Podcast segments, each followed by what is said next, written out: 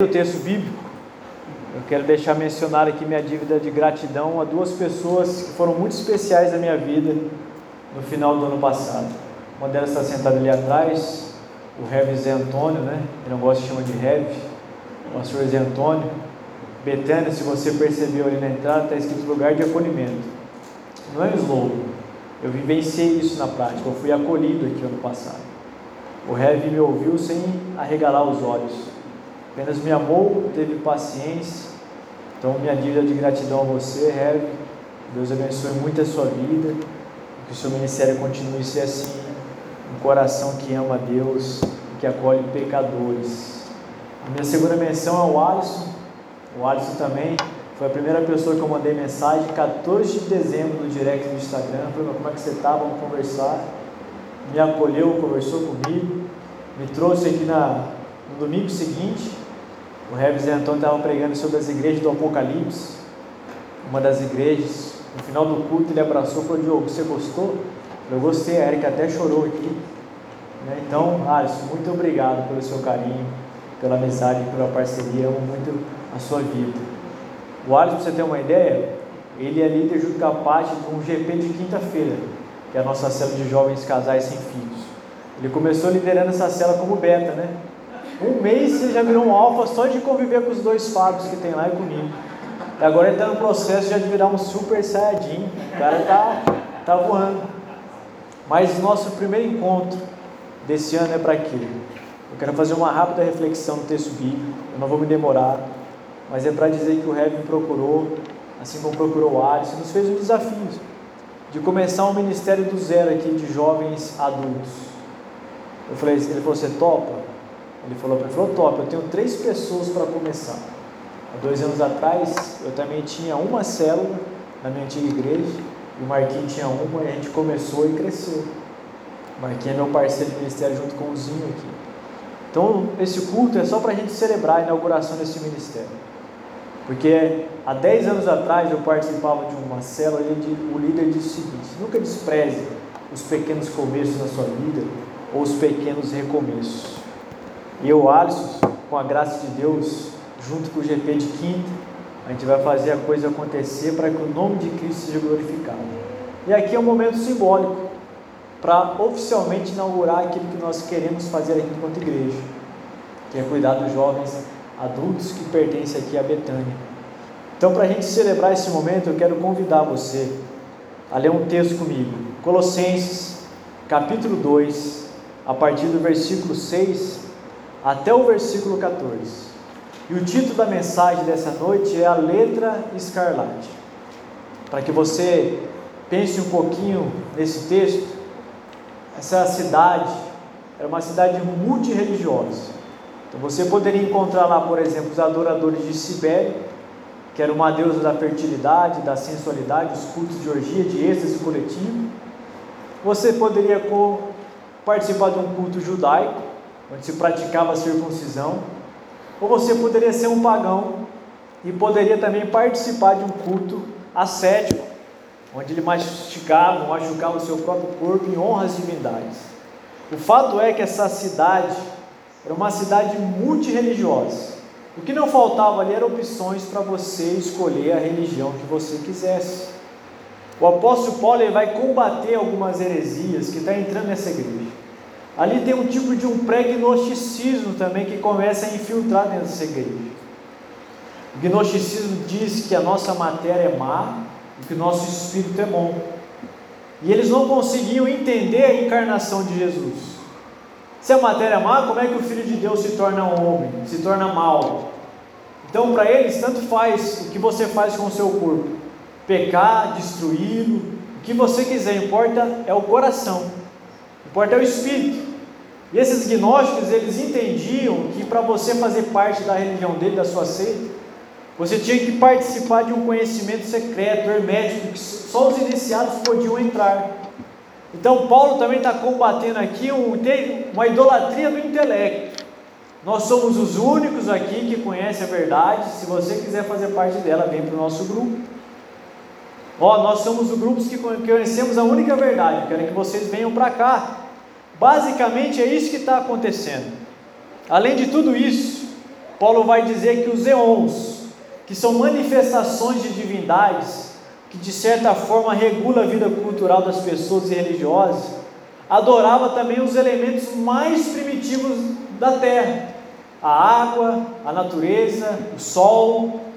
O próprio apóstolo Paulo vai dizer: olha, vocês que conheceram o Evangelho, agora vocês estão querendo voltar a uma vida de adoração, aquilo que é elementar, aquilo que é o básico da essência, a qual vocês já ouviram a verdade de que Deus se tornou homem. Por isso que ele vai escrever um capítulo aqui que Cristo habita nele toda a plenitude. Vocês querem voltar exatamente de onde vocês saíram.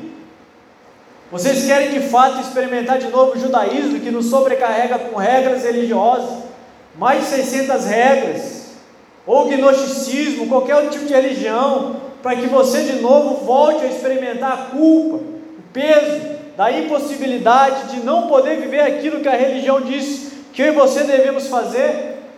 Essas religiões que o apóstolo Paulo está combatendo, poderia virar um câncer dentro dessa igreja, que era uma igreja jovem, recém-implantada. Por isso que ele vai começar esse capítulo 2 dizendo que eu e você, nós precisamos crescer em Cristo. E essa é a primeira verdade desse texto. Versículo 7: Aprofundem nele suas raízes, e sobre ele edifique a sua vida. Porque no capítulo 6, no versículo 6, ele começa dizendo: E agora, assim como aceitaram Cristo Jesus como Senhor, continuem a segui-lo, não volte para onde vocês estavam.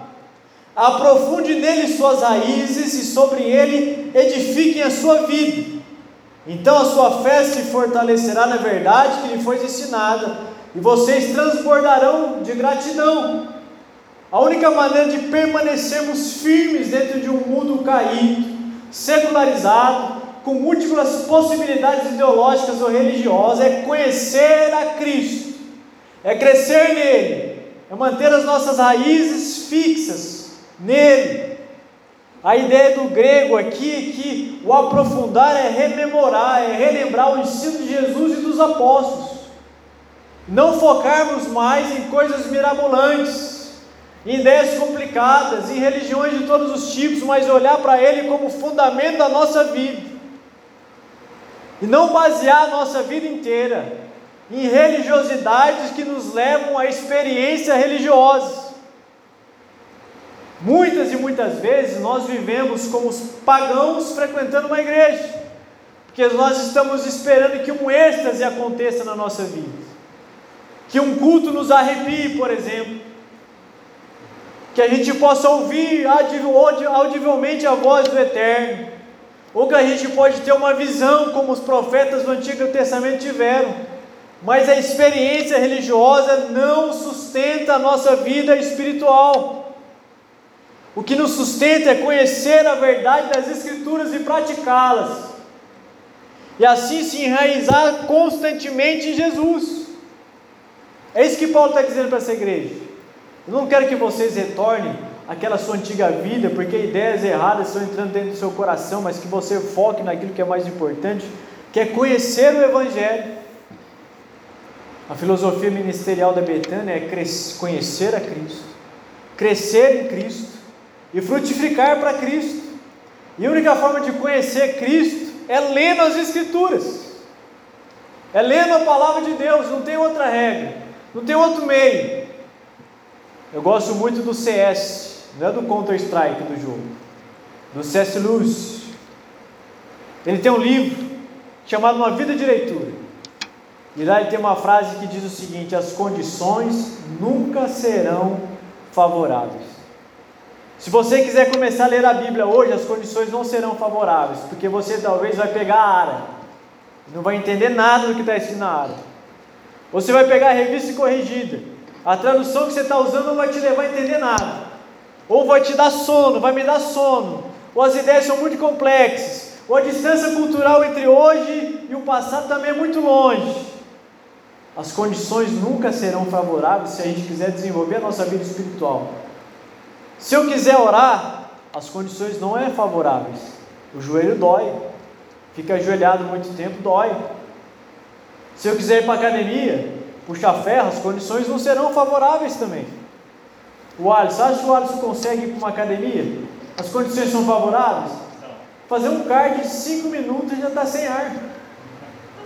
Porque as condições não são favoráveis. Ou eu e você começamos a ler a Bíblia porque nós amamos a Deus e a nossa mente começa a ser formatada por essa palavra, ou eu e você seremos subvertidos por qualquer ideologia que vier até nós. É isso que está escrito no versículo 8. Não permitam que os outros os escravizem com filosofias vazias e invenções enganosas provenientes do raciocínio deste mundo, e não em Cristo. Que filosofia que é essa? Filosofia gnóstica onde eles arrotavam o direito de dizer que eram melhores do que outro, adorando o seu próprio intelecto, o seu próprio conhecimento sobre as verdades espirituais. E o mundo de hoje, eu e você também nos deparamos com inúmeras ideologias, se nós não tomarmos cuidado, a gente frequenta a igreja, mas o nosso coração não é totalmente rendido a Cristo. Metade pertence a uma ideologia política ou uma ideologia filosófica, a outra metade per, pertence ao Evangelho. E assim a gente vai levantando os nossos deuses políticos, nossos deuses filosóficos, deixando de lado aquele que é a prioridade do nosso coração, que é Cristo. A ideia de escravizar com vãs filosofias é de ficar atento àquilo que nós ouvimos e àquilo que nós lemos, e tendo a capacidade de discernir de forma intelectual e espiritual aquilo que passa pelos nossos olhos é ficar atento com aquilo que nós vemos e com aquilo que nós ouvimos. A gente precisa ter crivo naquilo que nós ouvimos. O fato de eu anunciar a verdade do Evangelho aqui nessa noite, ou você ouviu um, um sermão de um pastor no YouTube, um podcast, o que será que for, não significa que nós somos inerrantes. Significa que toda mensagem que você ouve precisa passar pelo crivo do Evangelho. Porque de vez em quando no sermão são umas pelancas. Nem todos aqueles que têm visibilidade nas redes sociais estão de fato pregando o Evangelho. Então eu e você precisamos ficar atentos, porque se nós cremos de forma errada, o nosso comportamento vai ser moldado pela nossa crença. Mas se eu crer da forma correta, a nossa vida vai ter um novo norte, uma nova realidade para a gente viver. Por isso que é importante que os nossos, o nosso coração esteja apto a discernir as filosofias desse tempo, a discernir as religiosidades desse tempo, para que a gente não seja subvertido ou pego de surpresa quando o nosso coração estiver tomado por coisas que são anti-reino e mesmo assim continuando a frequentar os cultos dos nossos encontros. Porque isso é possível, porque falta-nos muitas vezes a capacidade de discernir aquilo que nós ouvimos. E assim a nossa mente vai se tornando escravo. E o termo escravo aqui, cativo, literalmente significa transformar o conhecimento em ídolo. É o que eles estão falando aqui, os gnósticos. Olha, se você quiser fazer parte da nossa seita, você vai ter um conhecimento que ninguém tem. O conhecimento se transforma em ídolo. Quantos jovens eu já conheci que amaram a Deus na adolescência, mas eles entraram na faculdade, eles foram subvertidos intelectualmente, porque em menos de um semestre ele elevou para si mesmo um Deus da filosofia, um pensador, que em menos de três meses, em menos de seis meses, subverteu, tirou do coração dele as verdades do Evangelho que não estavam enraizadas. Por quê? Porque a universidade é um locus de adoração ao intelecto. E se a gente não tomar cuidado, os sofismas que são apresentados para nós pode arrancar do nosso coração aquilo que é tão precioso, que é a palavra de Deus. E a gente não pode fazer com que a sabedoria humana esteja acima da sabedoria de Deus. E eu não estou dizendo que você não deve ler os livros de filosofia, que você não deve ler um romance, que você não deve ir para a faculdade. Eu estou apenas dizendo que o nosso coração precisa discernir aquilo que nós ouvimos, aquilo que nós lemos, aquilo que nós falamos. Olha, deixa eu falar uma coisa para você, vou falar com, com temor no meu coração, sem ofender ninguém aqui. Mas eu nunca vi tanto especialista em Covid no meu Instagram quando começou a Covid. Daí, de repente, os mesmos que eram especialistas em Covid viraram especialistas em guerra da Ucrânia. Agora todo mundo virou especialista em Israel, na guerra de Israel. Olha, um Reels, um Reels do Instagram não é um padrão para a gente ter uma opinião sobre alguma coisa. A gente precisa ler, compreender, entender, para depois omitir uma opinião sobre isso. O conhecimento humano ele é bom desde quando ele glorifica a Cristo, mas a palavra de Deus está acima de todo o conhecimento humano e é a partir dessa palavra que nós lemos as Escrituras e todas as outras coisas. Ele vai continuar dizendo no versículo 8: com base nos princípios espirituais deste mundo. Aqui que vai aparecer o termo eons, que são os espíritos culturais e religiosos de uma época. Esses eões são manifestações de criações religiosas, são os espíritos elementares, os poderes espirituais. Eu quero que você guarde isso no seu coração. Esses eons eram tidos como em alta conta pelos homens dessa cidade de Colossos. Eles achavam que esses eons que manifestavam as culturas religiosas eram o panteão mais poderoso que existia no mundo. E os homens e as mulheres daquela cidade viviam sob o crivo daquilo que esses deuses ditavam para ele, para cada um deles. A mentalidade deles era formada a partir disso. E assim o apóstolo Paulo continua o seu argumento, dizendo: ó, é para isso que você de fato quer voltar, ser subjugado novamente por uma religião que vai dizer que você precisa fazer um sacrifício humano, machucar o próprio corpo, se circuncidar, participar de cultos que são contando a vontade de Deus, é isso que você quer? Por isso que ele vai dizer, essa é a nossa segunda verdade. Ele vai falar o seguinte: ele vai relembrar que eles estavam numa posição desfavorável sem Cristo. Vocês estavam mortos no versículo 13, por causa de seus pecados e da incircuncisão de sua natureza.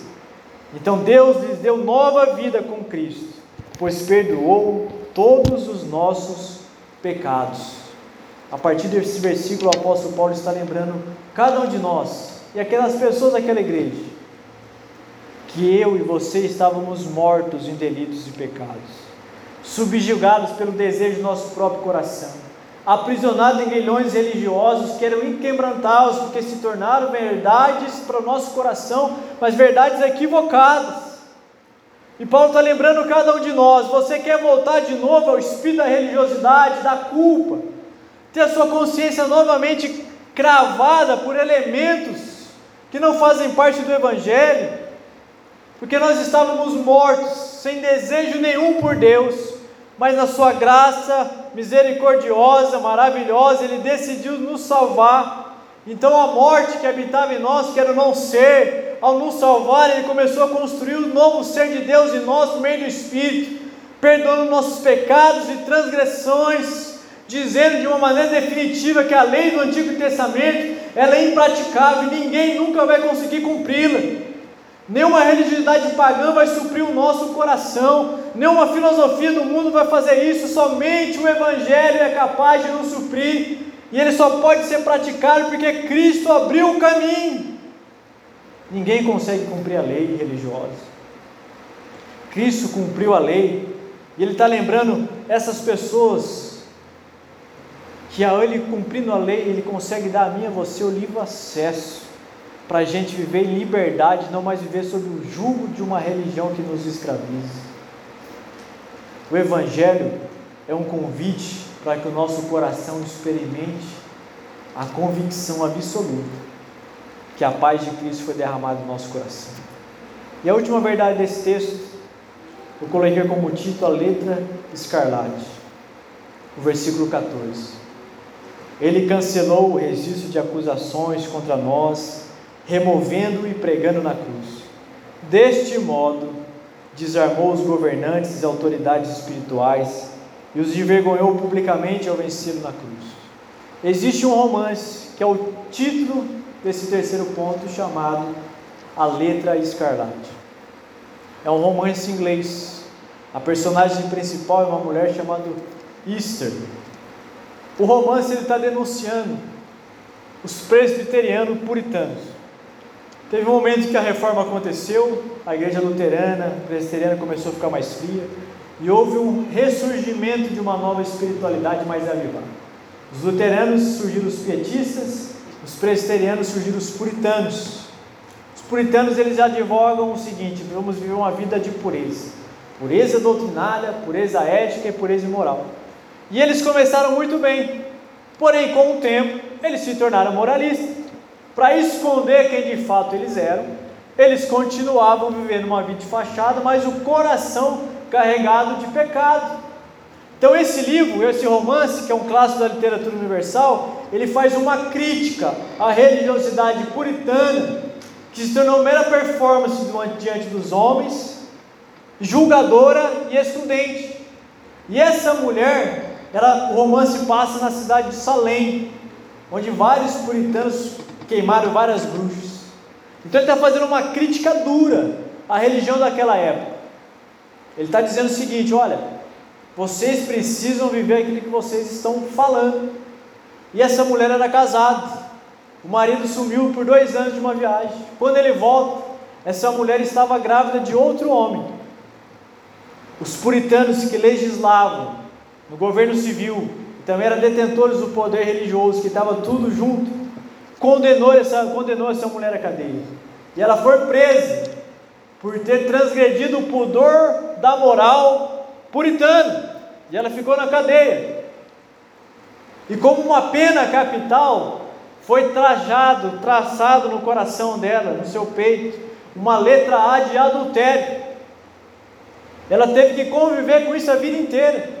Uma vez que ela sai da cadeia, ela tem que ficar num patíbulo diante da sociedade por duas horas. E todo cidadão da cidade de Salém precisa ir até lá para olhar para ela e dizer: essa mulher, ela não é um exemplo de vida cristã para ninguém, porque ela pecou, ela errou, ela transgrediu, porque a religião sempre vai fazer isso, vai excluir, vai lançar fora, vai jogar no buraco aqueles que erram. Uma vez que ela sai de lá e volta para a cadeia, ela tem que viver a sua vida agora em qualquer lugar que ela passe. Existe no seu coração uma letra que identifica o pecado que ela cometeu. Porque a religião sempre vai nos acusar. Se existem duas coisas que o apóstolo Paulo está criticando aqui, ou dois grupos de pessoas, são os religiosos e Satanás, que são os maiores especialistas em nos acusar. Os religiosos e Satanás, eles vão imortalizar o nosso erro o resto da vida. Enquanto a graça de Deus vai dizer para mim e para você: você foi perdoado.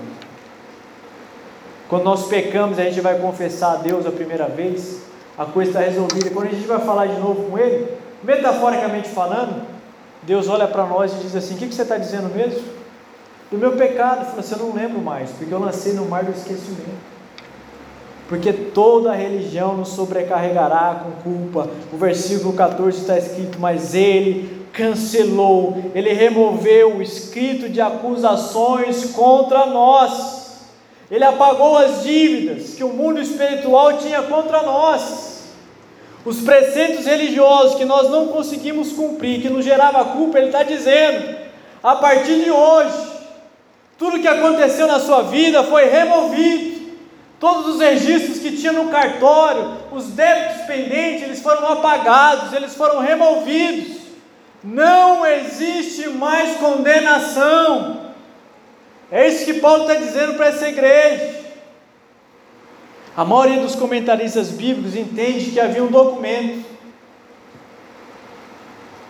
Esse documento, eu tinha uma dívida no Estado, ele marcava lá a dívida que eu tinha.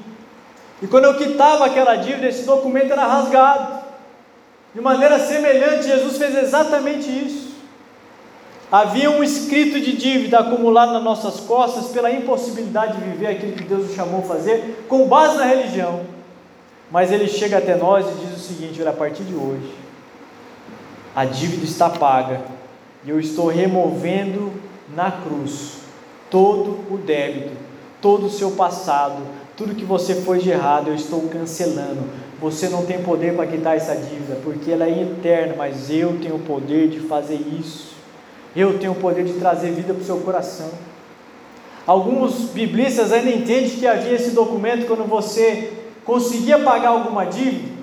Esse documento era pregado numa parede com um prego, dizendo assim: Fulano de Tal quitou a sua dívida e não deve mais nada ao Estado. Alguns acham que é isso. Independente de qual a situação, Jesus fez a mesma coisa.